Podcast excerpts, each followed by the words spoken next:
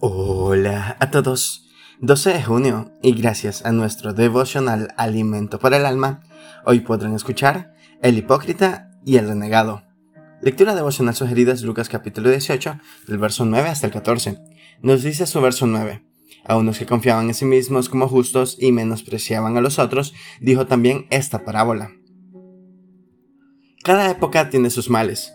Delincuencia, inseguridad, vandalismo, consumo de drogas, corrupción.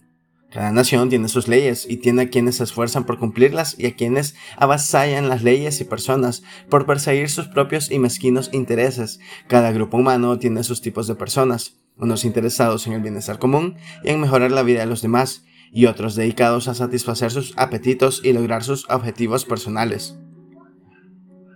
En los tiempos de Jesús había muchos males, dos de ellos estaban retratados en el relato conocido como la parábola del fariseo y el publicano.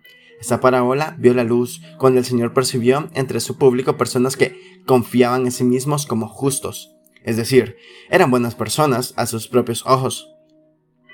Se creían mejores que los demás, más religiosos, más honrados, más decentes. Estos están representados por el fariseo, los fariseos eran religiosos, estrictos cumplidores de los preceptos de su fe.